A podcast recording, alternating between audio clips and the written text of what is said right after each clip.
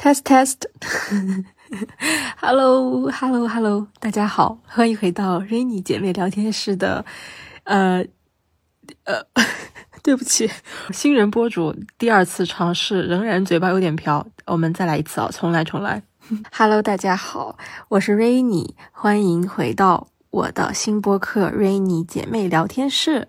对，虽然是说新播客，好像我之前有一个老播客一样。No，我没有老播客，这就是我新开的播客。好，话痨人士三前面三十秒好像又说了几句废话。呃，首先先是跟大家说一声感谢。嗯，昨天自从开了这个小宇宙的平台之后呢，啊，就收到了非常多微博的朋友，还有 Instagram 的朋友，然后。过来支持上一期的聊天呢，也获得了非常大的成功。很多姐妹大家都说从头听到尾，然后嗯，感觉就是有一种跟我更拉近，然后更舒服，好像真的在像聊天一样的感觉。哎，我特别特别高兴看到大家这样的反馈，因为我呃我我在录这个。播客，我其实就是想跟大家就是聊天，就是像姐妹聊天一样的啊。看到大家给我好多反馈啊，很多朋友都写说听到了很多共鸣啊，然后还想多听我聊聊一聊，就是生活中的这些人生的一些感悟啊、近况。哎，我就觉得真的，我做这个事情真是做的太对了，真的有点相见恨晚，不对，应该说是应该有点恨自己没早点开始吧，对。呃，今天呢就马上来录第二期啦。嗯，我现在呢是在房间里面，我现在是现在是晚上十二点三十六分。确切来说不是躺着，我是趴着，趴在这个我的床上面。对，今天我想跟大家讲一期什么题材呢？今天我昨天呢，因为发了播客之后，就也有在微博评论里面征集大家想听我聊什么。有一个姐妹就说，可不可以聊聊如何适应国外生活，然后国内外的生活有什么优点和缺点？然后当时看到之后，我觉得，哎。我其实还真的蛮蛮想聊一聊的，因为我看到他这个问题的时候，我马上脑子中就浮想出了非常多想说的东西。我其实不知道，就是在听我播客的朋友都是在国内的多一点呢，还是在海外的小伙伴比较多？我觉得应该是差不多吧，就一半一半。可能这这个题材应该对于国内的朋友会。比较关注吧，或者其实海外的朋友也是，可能有很多都也是在国外，然后就是人生在那种纠结迷茫点吧。就是我平常像朋友跟朋友吃饭什么，大家也都经常会聊。像我们在加拿大的朋友就经常会聊要不要去美国，很神奇。在那个国内的朋友就会，我记得我之前回国的时候，哦，在深圳他们就会问我说，哎，在加拿大有什么好？啊，要不要出国？然后怎么出国比较比较比较方便？有什么途径？其实国内外的生活这个题材呢，就是它很可以很广，怎么说也可以非常细分。然后呢，有很多的生活的方面可以去聊到。所以我在呃看到这个朋友给我提这个标题的时候，我就特别想去聊聊天儿，特别想跟你们唠一唠。Yeah。那我先在聊这个话题之前呢，我先我先说我是批人哈，我没有做任何的草稿，我没有打任何的这个规划，我就是纯聊，所以咱们就唠到哪儿算哪儿。我其实，在录这个标题之前呢，我想先跟大家发表一下我的观点。我觉得国内外，其实我说真的。我觉得就特别有那种墙内墙外那种感觉，因为大家知道我家是深圳的嘛，今年其实回国回了一个半月，然后去年我在国内其实是待了四个多月的。我这两年其实他都会聊国内外的生活区别，然后国内的朋友也会聊，真的有一种墙内墙外的感觉，或者城外的人看城内的人那种感觉，就是好像哪一边的人都很羡慕另外一边的人。我是我我是说真的，就比如说我吧，我虽然在加拿大，但是其实我非常向往国内的生活。啊，我真的，而且作为我这样一个艺人，我就是一个喜欢社交的人呢，我就觉得在国内好爽啊，又可以吃，又可以喝，而且还有就是离你的亲人朋友，离你就是童年生长到的环境，你的那些朋友们特别近，然后你回去会有一种非常熟悉的归属感。我现在呢，在加拿大呢是已经。待了十一年了哈，我先哦对了，给不太了解我的朋友先简单介绍一下我的这个人生经历。我是我现在是二十九岁，然后呢，我是十八岁出的国，是在加拿大，我现在目前在多伦多。那呃，我当时是过来留学，然后留学完了之后呢，我就在这边定居。然后 Peter 他也是，我们他也在这边有个很稳定的工作。我们俩就是在这边也买买房、买车，就是两个人已经其实已经是 settle down 了，就是已经在这边有个很稳定的生活。所以对于我来说呢，我从小是在国内长大的，从零岁。到十八岁都是在深圳嘛，然后我父母也在深圳，呃，P 的父母也在国内，所以其实对于我来说，我不能代表他，但是我觉得对于我来说，我真的我不觉得割裂，有很多朋友都觉得是割裂感，就是回国回国就觉得哎呀那里也不是家，然后在家在国外呢也觉得哎呀这里也不是家，我其实不觉得归割裂，我会觉得因为我前半生。前半生，十八岁以前呢是在国内，然后十八岁以后是在国外，然后现在基本上两边，嗯，差的不是那么的多，因为毕竟十八岁以前还有十岁以前是完全什么记忆都没有的，对吧？嗯，对，我觉得没有差太多，我觉得就是我的人生现在还挺 balanced 的，就感觉国内的记忆。跟国外的记忆是很 balanced 的，而且因为我在国内基本上是我还是爸爸妈妈的孩子，我还是个青少年，所以我就是有一种家庭感。那我出来之后呢，因为我一出国，Peter 是很快的认识，然后我们就是校园恋爱，从我大一开始就跟他在一起了，所以一直到后面，你看这我就是等于后半段人生呢，就是一个恋爱，但是两个人在一起，或者现在是婚姻状态，所以也是有一个家庭的感觉，就是两个人他就是有生活感。所以对我来说，我真没觉得说哪边更像家，或者我是觉得两边都是家。所以，可能第一个我想跟大家聊就是关于归归属感的问题。还有就是很多人也会觉得，哎呀，会不会有这个 identity crisis？就是国外的朋友经常会呃会说的一个词，就是身份认同。很多人会觉得，哎呀，在加拿大的话，就算你你现在是有拿到一个永居身份，然后你以后呢，你入了籍，你会不会觉得，哎呀，你是加拿大人？然后也有很多在加拿大长大的那些孩子，他们很小就长大，然后他们就认同，他们是真的认同，哪怕他们是亚洲人，他们父母都是中国人，从小的他们的身份认同就是他们是加拿大人，他们并不觉得自己是 Chinese，觉得是中国人。那这个身份认同，其实对于我来说，我首先认同我是中国人，然后其次我觉得我是一个在海外生活的有加拿大永久居留身份的中国人，我是这样的感觉。所以身份上，我从来没有觉得说啊，我以后就算我以后入籍了，我也不会觉得说我不是中国人了。嗯，身份上我也没有觉得有非常大的，就是那种身份的认同的一种矛盾，我不觉得有。我就觉得一直都觉得我是中国人，而且我就是 在加拿大，我之前跟大家讲，就 我在。国外生活，我所有的习惯全都是中国习惯。我就是我说外面吃餐厅，你让我连着吃好几天的那种西餐，我是绝对受不了的。我一定要去，我去那个商场里面那种 food court 点菜，我都是要去吃那个 manchu walk 的，就是要吃那个中餐，那个中餐的那种 buffet，自自助餐一样的。我包括我听的东西，我听的歌呀，然后看的综艺呀，然后我我刷的社交媒体全是中文的，我喜欢刷中文的。嗯，除了 YouTube 和 Instagram 吧，但是我也是中文博主，就是内容我基本上看百分之九十内容都是中文的。我其实怎么说呢？哎，我刚刚想表达什么观点，其实我有点搞忘了，唠唠唠到这整忘了。反正哦，我想说的是我的习惯其实并没有改变，所以其实对于生活来说，我不觉得说在国内外有很大的区别。然后我平常刷小红书也很多嘛，所以小宇宙我经常听播客。我就觉得好像在这个生活上面没有非常大的分别。我现在是觉得两边的生活对我来说都非常的适应，然后非常的熟悉。嗯，我会觉得对我来说，我觉得两边都特别好。我两边我都很喜欢，因为国内呢是有爸爸妈妈，然后有熟悉的童年伙伴，然后国外呢是有我老公，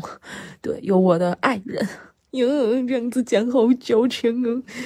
哟，对，所以我。我会觉得，因为我跟 P 哥呢也在这边建立了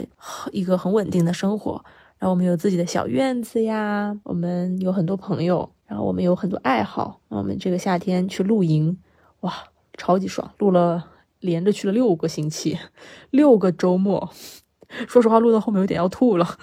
就到了第五个、第六个的时候，就是我我们那个露营的装备那个 kit 拿回来。我们完全没有人要拆的，我们就因为下一周又要去了，就直接就是放在地上，就里面那个咖啡啊，在里面也放着滤纸啊、滤芯，没有人归位。然后那个锅铲，反正也洗干净了，就放在里面，就压根就没有人去管，就拿拖进来，然后过五天之后又拖出去，拖到车里面，然后又一次去下一次露营。嗯，这个夏天呢，我们露营就很开心，我们有很多爱好在这边。我们最近还去去打高尔夫，Peter，我跟他前天去打了。又去打了，我们还打了 mini golf，然后打了练习场。然后 Peter 说，过两周去打下场地。就是我们俩其实有很多爱好，嗯，也在共同这些年我们在一起很久了嘛，也培养了一些爱好。所以我感觉，其实你说国内外生活有什么不一样？我会觉得其实两边，你只要能找到自己喜欢做的事情，然后呢，你有，我觉得跟人很有关。就是如果你是单身或者一个人这种状态，嗯，我觉得可能会稍微更。更，我也不能说是孤独吧，就是会要更使点劲儿一点去找一个舒适的状态。但是如果你是只要你身边是有家庭关系的，或者是有亲密关系的，我其实觉得生活起来呢是都可以很舒适的。然后你就跟你的这些，不管是你的伴侣、男朋友、女朋友、家庭，多去一些探索一些事儿。生活是很丰富的，两边都有丰富内容。如果在国内的话，我又会，那我也很开心，我就天天约人去打打羽毛球、游泳什么的了。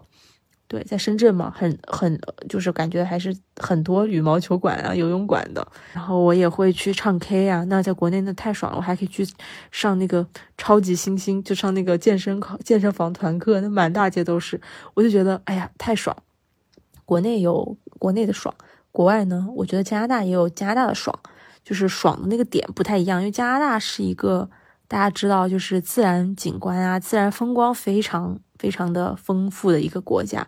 啊，秋天呢，你看就是有枫叶啊。然后我们在安大略省这个附近呢，有非常多的自然湖畔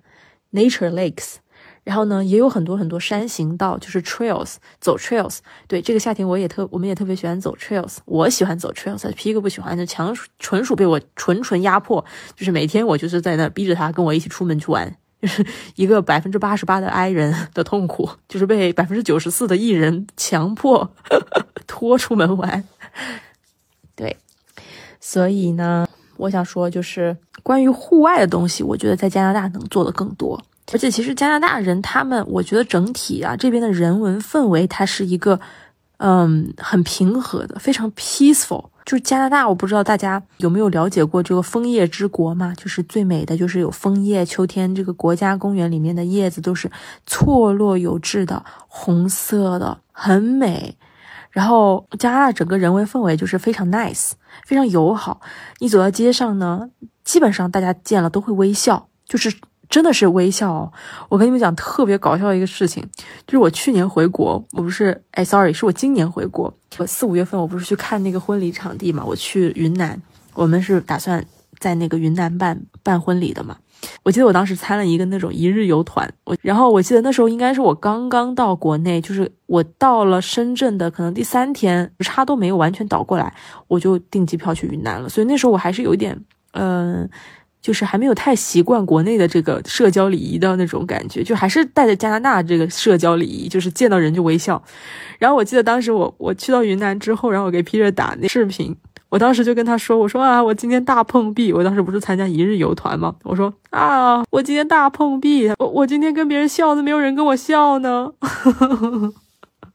我就说，对，就是真的。他说怎么没有人跟我笑？为什么没人跟我微笑呢？”然后皮特什么也没说，他就说啊，对，慢慢就习惯了吧。我我我，反正 anyways，我我现在就是觉得，我从加拿大回去呢，就会有一点 culture shock，因为其实这边的人，加拿大人他是特别友好，他们真的非常的友好。然后我我自己总结了一下，他这个友好呢，不是因为说，我觉得人，其实我觉得，嗯，不存在说中国人还是外国人还是什么加拿大人什么的，我觉得不是，我觉得它是整体的一个社会范社社会环境。然后呢，还有就是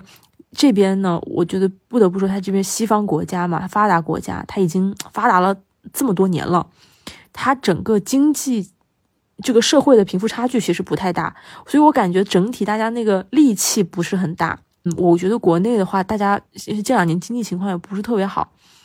我就觉得好像国内呢，我明显感觉就是。而且因为国内贫富差距是非常大，那个顶级的人他是非常非常非常的富有的，然后他底下的底层呢也是非常的，就是哎非常非常的劳苦的，非常非常的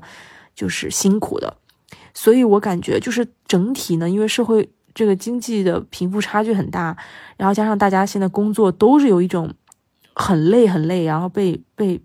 国内的这个九九六文化嘛。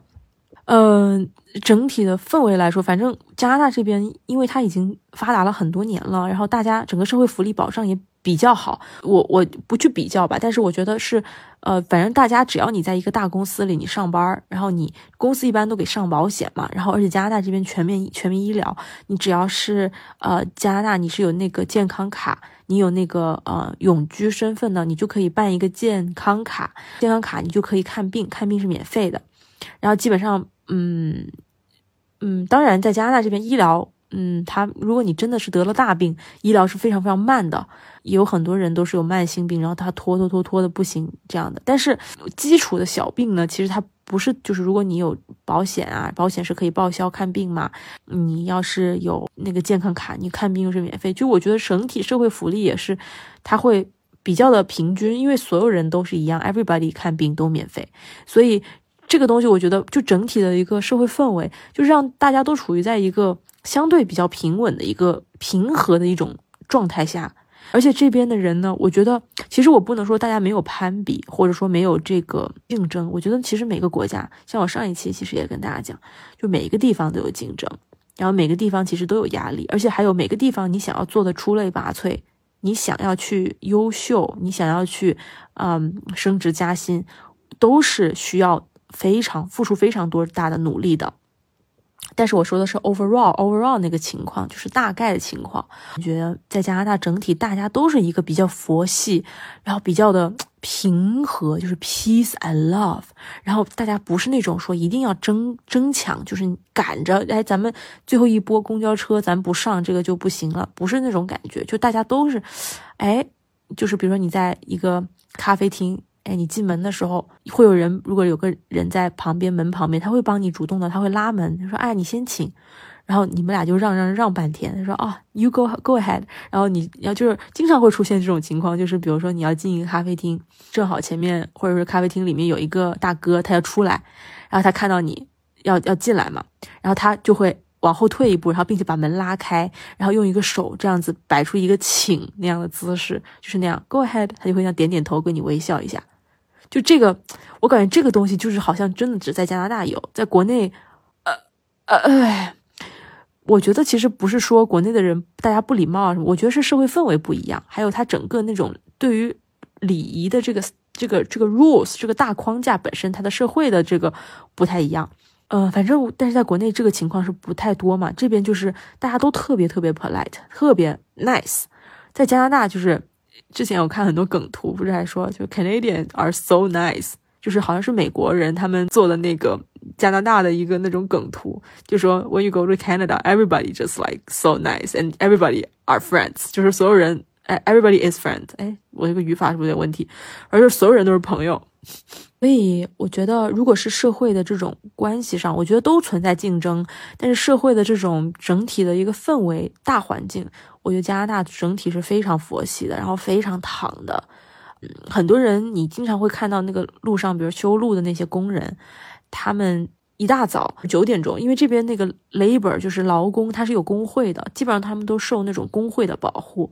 其实工会保护就是，哎，说实话，我觉得。哎，有些东西是不要不能深讲，但是呢，它是真的保障了那个劳动者的那个权益的吧？所以，呃，当然，对于我们这纳税人来说，我们还是会觉得很，他们是拿钱然后不太干事儿，就是因为他们 真的是很闲，就跟国内的那个建筑建筑师比建筑商比起来，他们真的是太闲了。我感觉他每天，比如我们说举个例子，像加拿大那些路上那些建筑工人，经常就修一条路，你感觉那个路他已经烂了那个半年了。他他一直都每天都看到有人在那里修，他那个半年了就是修不好，他他就是修不好，呃，他的效率是非常的低下。但是呢，你你效率低下，另外一个反面就是他工人他那个这整个氛工，就是那个凿路的工人呢，他那个氛围是非常的轻松。你经常看到，你早上九点钟，他他们悠哉悠哉的，手上拿着一杯 Tim Hortons，就就加拿大那个国民咖啡，大家知道吧？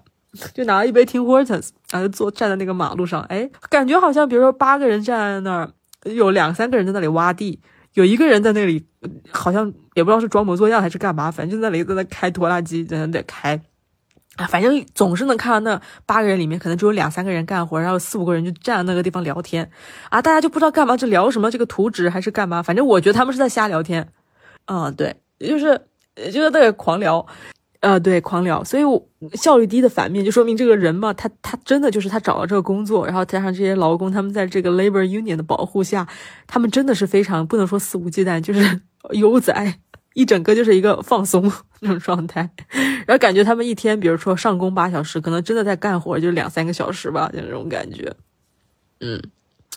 所以，反正我觉得这个任何事物吧，都都是有两面性的。我不知道问出就是问我想让我聊聊这个题材的朋友，大家可能是不是在国内，是不是大家平常？因为我是有这种感觉，每个人都有一种都会存在在一个信息茧房里面，就是我们每个人只能接收到我们被展示出来的信息，被展示出来的生活途径。嗯，我不知道是不是大家可能这些年在国内刷。自媒体的时候，社交平台，哎，总是看到国外的呃博主啊，然后都发的是国外的这种感觉，非常好像这样的一个光鲜亮丽、很轻松，然后啊很漂亮啊，很欧式建筑这种，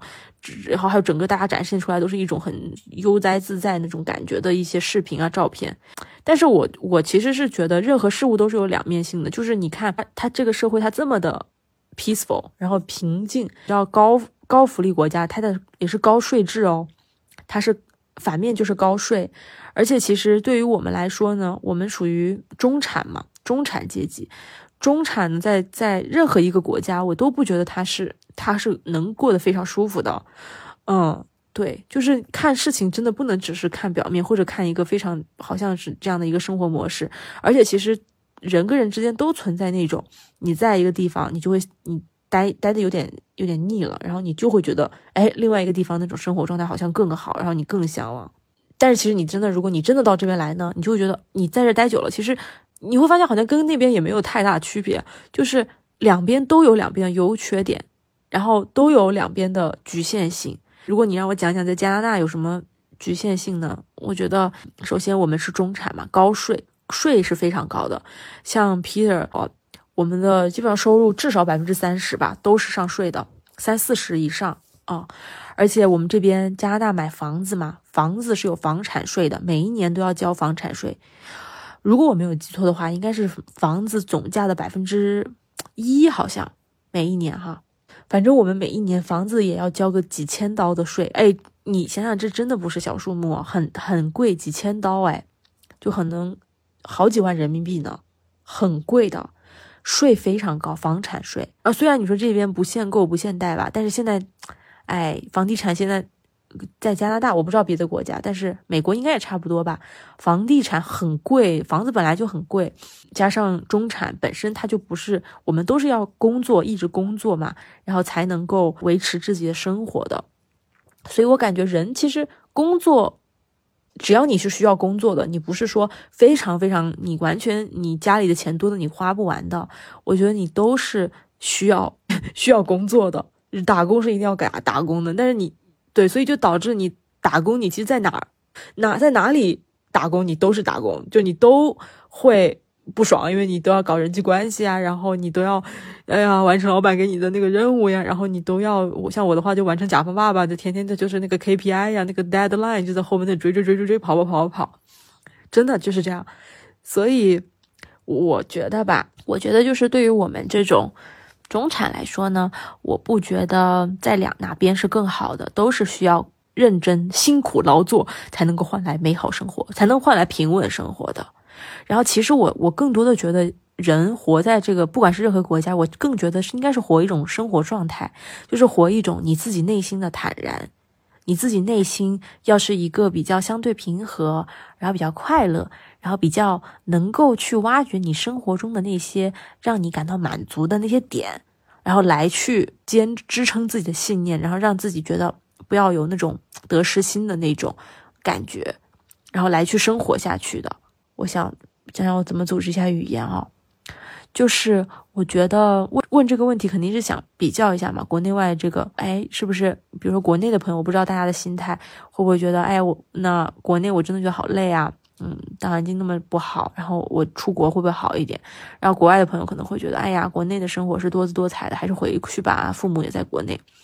反正我我更多的觉得，我这这这些年来观察两边的，不管是朋友还是我自己的生活，我其实是觉得两边都还嗯都是你只要好好生活，你是认真生活的，我觉得你两边都能生活都不会差，都不会太差，然后你都是能够发现，都是能够活得很舒服、很很开心的。我觉得重点是你自己的心态问题，就是你到底在加拿大的话，你就要想你能不能忍受住这种孤独啊。我们这边人是很少的呀。加拿大像我们现在住的这种，我家现在是换 house 了嘛，住在这个 house 区，嗯，经常我出去外面散步啊、跑步都没有人的好吗？就经常是没有人，而且加拿大冬天很冷，很冷，大概你看现在是现在是快十月份了嘛。基本上现在已经十几度了，秋天到了十一二月份，哇，就已经是零度了。然后到了十二月一月份就一直下雪，要到明年的三四四五月份，雪才会没有。全年至少有八个月以上都是被积雪覆盖的，很冷。你你能不能耐住这种冷啦？然后还有就是，像我们这边有时候治安其实也，我觉得是比国内没有那么安全一点的。加拿大，大家看新闻的话，我们这边经常会有那种真的，哎呀，持枪抢劫的人，各种枪击案件。然后这边也有，就是也有很多那种极端的一些社会分子。然后这边像如果我们要去 downtown 啊什么的，那种流浪汉也是蛮多的。所以我觉得他的社会问题也都是在的。然后，但但是呢，你知道，就是为什么我前面讲，你如果没有在这边生活，平常你也接触不到这些东西。而且还有就是生活成本的问题吧，我感觉，嗯，生活成本，呃，加拿大平均是国内至少你要维持一个舒服的生活，我觉得至少是要两倍，是要双倍的，嗯，然后这边因为呃主要是人工非常贵，这边最低时薪一个小时是按小时算的哈，最低时薪就是像多伦多十五还是十六刀吧，我我忘记了，所以。呃，因为人工贵，所以你就导致你所有的跟服务相关的产行业，呃的那些，嗯，商店也好啊，比如说吃饭的餐厅啊、发廊啊，就凡是跟人有关的、需要服务的，都比国内贵很多。就比如说我们这边，嗯，我们最普通吃一个麦当劳，一个人都要吃，现在物价涨得很厉害，基本上十五到十八刀吧。加币嘛是乘以五，大概就七八十人民币哦，就是吃一个单人套餐，一个薯条，一个汉堡，一个可乐。对，那你看国内要多少钱？就是三十嘛，三十可能都贵了，三十五对吧？三十八、四十。所以你看这样算的话，你就吃个最普通的，吃个麦当劳，就是我们这边最普通的店。那赛百味、Subway，这都是我觉得是国内的 double 两倍，因为人工费很贵在这边。然后不要更不要说什么理发呀，然后，嗯，平常你要是有一些国内你的你你经常做的一些消遣，这边都是要双倍的，所以我觉得那我因为很多人对在国外生活都有一个误解，就觉得说啊，在这边赚的多呀，你赚的多。大家去网上查查那些，嗯，赚的多的人，就是比如同样的工作，你做个什么，呃，工程师呀、设计师啊，你在加拿大好像都是赚加币嘛，啊，一算就感觉比国内赚的多很多，对吧？但是呢，那你生活成本，生活成本其实也蛮高的，嗯，反正吃饭，我们我就不说具体数字，我有，反正因为我妈妈她今年年初一月份到四月份，她也过来跟我们住了几个月，因为我妈妈她现在就是退休了嘛，然后加上，哎呦。sorry，我换我让我换个姿势，大家。对，就是嗯，我妈退休了，然后加上我爸，嗯，我爸今年年底也要退休了，他俩都，他俩，我爸现在要今年要六十岁了，所以他们现在就是在想，哎，接下来他们的人生打算，因为未来肯定，如果呃，我跟 P 哥肯定也是要要小孩的嘛，然后以后我们也是希望，如果要是他们愿意过来这边，或者嗯，反正我们回去，我现在觉得。看 P 哥的工作吧，但是我我觉得目前可能短期内，嗯，我们暂时没有要回去的打算，可能还是更偏向于在这边。那我父母他们其实就考虑到以后养老啊，然后包括他们可能也想来换不同的国家生活一段时间。他们最近就是我我叔叔一家，他们最近还在考虑，不是考虑是他们已经去了，就是去马来西亚住。所以反正我爸妈他们，我父母也在寻找一个他们未来就是人生想去哪里换个地方生活生活那样子的一个地方。所以因为我在加拿大，所以这对他们来说就是一个 first priority，是一个嗯第一首选的一个。嗯，我刚刚说到哪里呀？我的逻辑是什么呀？等一下，我想想。哦，我刚刚说，所以我妈妈今天今年她一月份到四月份就过来，先说提前预演一下，就先预住一下，就是感受一下在加拿大她自己，她是跟我们哦，她是跟我们住在一起，我的那个化妆间、化妆室旁边啊，给她弄了一间客房，然后有好几个就是向阳的窗，每天那个阳光是很充足的，然后那个房间还有一个啊自己带了一个套间，它里面还有个厕所嘛，她就住在住在那个房间住了几个月。反正总体呢，我妈妈住下来，她自己得出的结论就是，还是要三思。对，就是他过来还是要三思，因为 这个，因为还是就是回到前面讲的，就是这边很孤单嘛，没有人，你人际关系是非常重要的。我觉得不管在哪边，在国内生活，在国外生活，我觉得人很重要，就是你到底跟谁在一起生活，这个很重要。那他在这边就是。可能他是唯一的亲人，唯一认识的人就是我们，我跟 P P。然后呢，他这边也没有什么他自己的那个朋友，同龄的朋友，所以就是生活中就是感觉一下子就缺少了很多的共鸣，然后很多的陪伴，然后包括他自己本身在国内呢，在深圳，那他那如鱼得水啊，生活了二三十年的城市了，他想干嘛，他就可以干嘛。就我妈自己有车，他。他开车也开得很溜，他经常就是整个深圳到处跑，然后他周末还经常跟我爸他们会去深圳周边什么教场尾呀、小梅沙呀，什么之前还有什么杨梅镇、杨梅坑，哎，叫什么叫杨梅坑？反正他们去了好多地方，就他们经常自驾出去玩。那他在这边，可能他未来也行吧，但是他现在反正，嗯，他自己开车出去他是不敢的，而且其实加拿大这边交规也挺不一样的，他要。他要完全要适应这边的驾驶，他是要花很多的时间去适应的，而且他因为在国内整个就是老司机，他整在国内的那个习惯已经太根深蒂固了。然后加拿大这边呢，他不是说交规不一样，而是他这边主要是停牌呀，然后就是有看盲点啊，然后而且因为这边高速路特别多，加拿大是你去哪儿基本上都要开个十几二十公里的，这是很正常，因为地大物物博，不是地大人稀。哎，那个词叫啥？所以高速，你看这些规则，它是要经常开的嘛，所以他开车呢也是一个问题。所以总的来说，就是他在这边哦，还有还有吃饭，就生活成本。就我妈这个人呢，她是一个很爱购物的人，哎，她在这边买衣服是买的很爽。对我我自己也是，我就觉得在加拿大可能好处就是买买买。对于女生来说，喜欢买东西呢，那是挺好的，因为就各种国际品牌啊什么，这边都很轻易的买到，而且它没有，我觉得在加拿大买东西，它不会有一种在国内的，哎，这是可以说的吗？害怕，它不没有一种在国内的那种，哎，尊贵感，因为加拿大这边它好像大家都没有太多的阶级意识，就是这是我自己的个人感受啊，就是大家都，嗯。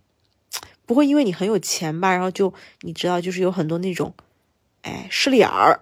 我不，我能这样说吗？就是我在国内就是逛街，经常会有一点点觉得很很害怕，就是端着那种感觉，因为就是感觉国内因为很多品牌它那个专柜啊，就买那些护肤品啊、化妆品，然后包括买一些奢侈品，国内的商场那种高尚大的那种程度，就是跟加拿大呢，它就是双倍。就是非常非常的高级，加拿大一比就感觉村村的，因为很多那些大牌的化妆品，什么买什么植村秀、什么兰蔻，它就是放在那种 counter 就柜台上面卖的，它也没有那种很高级的、很高尚大的那种什么店面啊，那种里面一下一进去有五个导购围着你，就是没有这种，基本上都是一个五六十岁的一个大妈，一个大娘。对，就这边都是一般一个阿姨，她 hold 住整个柜台，然后她她也在那个柜台可能已经卖了二十年了，她非常了解所有的柜台产品，她整个屋是可以购物的很爽的。我也是觉得购物女孩子是能购的很爽，但除此之外呢，反正我觉得现实问题是还蛮多的嘛，就是物价是不一样，然后这边住房成本也是更高一点。所以跟国内比呢，我觉得虽然很多人对回到刚刚说的，就是虽然很多人觉得这边收入高，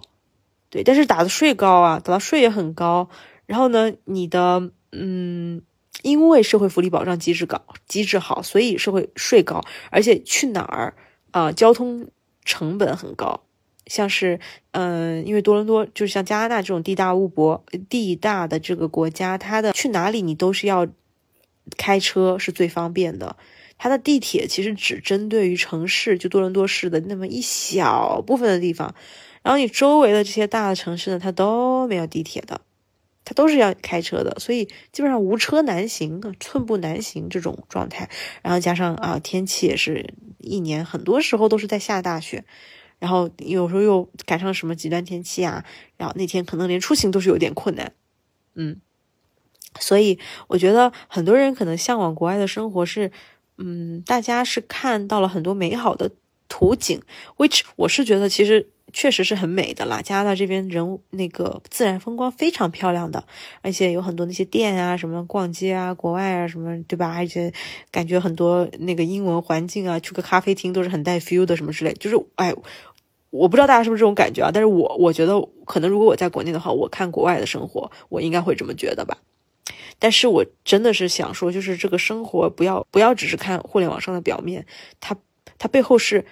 这个世界还是非常现实的。这里也不代表花花是香的，鸟是都是在唱歌的。这边有很多很现实的问题，其实嗯也没有看到。所以其实我觉得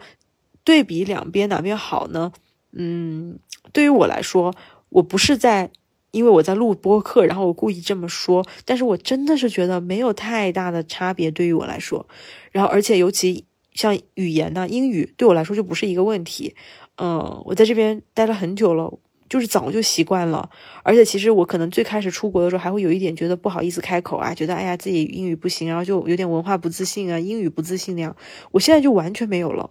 我真的完全完全接受自己是中国人，然后我是本来英语就是我的第二第二语言。我讲不好，或者我有时候带一点口音，我特别，我完全接受这个事情。而且其实对于我现在，我完全没有任何那种出口障碍，就是有时候说话要想半天。我以前刚出国可能会有一点，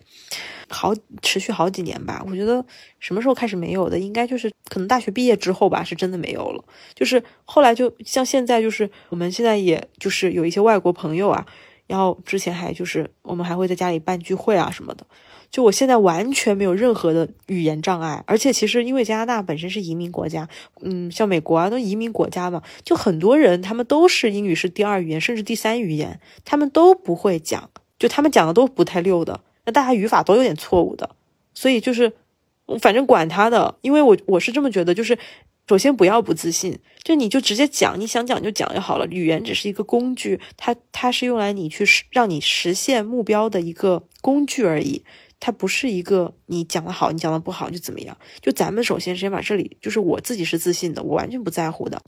咱们主要就是把自己要表达的意思给表达到，这个就 OK 了。然后如果要是真的有人觉得，哎，你英语讲的不好，那这个不是我们的问题啊，是他的问题，对吧？就是别人嫌弃你，怎么是你的问题呢？那是他需要 work on 他自己的那个。怎么哎，搞什么地域歧视呀？搞什么语言歧视呀？这什么意思呀？对吧？是他的问题，所以我现在就一点那个语言障碍一点都没有。所以啊，总的来说，我觉得没有，因为没有任何障碍，所以在两边生活，我觉得我都非常的适应。我都是觉得这个人生一半一半，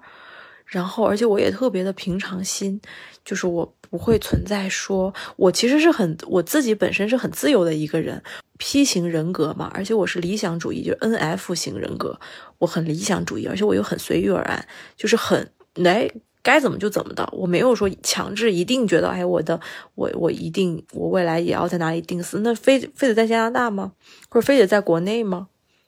那还有没有别的可能？那搞不好我我我不能在每个地方我待个一段时间，我再走吗？我觉得其实这种。都都是可以的嘛，我觉得也是我很向往的状态，换不同的生活生活方式，嗯，所以我现在更多的是有点像是我的人生选择把我带到了我现在在加拿大，因为我跟皮尔在这边，我跟他结婚了，然后我要跟他在这边生活，那我我俩总得在一起吧，然后所以对于我来说，嗯，因为我本身觉得在国内我也会很好。然后很开心。然后在加拿大我也会很开心。现在来说，可能我当时出国呢，我肯定不这么看。我觉得我以后在加拿大嘛，然后我要留在这边啊，我要怎么样？但是我现在，因为我现在我做的这个事业呢，它是真的非常的，你可以 work remotely，在哪儿都行，所以我没有一个觉得我必须得在哪儿那种感觉，我就没有。而且在呃，given the fact that 国内有那么多好吃的好喝的好玩的，而且现在国内呢买东西又很方便，嗯，快递非常的。便捷，然后呢，经常你可以，因为人，我觉得主要是人口导致人多嘛，人多那个社会经济活动就比较繁荣，所以有各种各样的新鲜的体验啊，线下的活动啊什么的都是可以参加。我还反而会觉得在国内的生活是更加多姿多彩的，for 生活起来呢，那是在国内我觉得更适合我我这个纯种中国人的，就是就是很爽啊，都是各种。各种文化共通的地方，然后深圳也是一个很时髦、很时尚的潮流城市，然后年轻人非常多，大家都是搞钱是梦想，嗯，所有人都，嗯，我觉得是挺有拼劲的吧。城市虽然大家现在都说要躺平啊什么，但是我感觉大家就是卷的人仍然在卷啊，自律的人仍然在自律啊，想往上，就是每一个企业里面想爬这个，呃，叫什么？爬梯子的人都有啊，都存在的，因为每个人都是上进的，大家都是上进。我们东亚人民努力就是刻在我们骨骨子里的东西，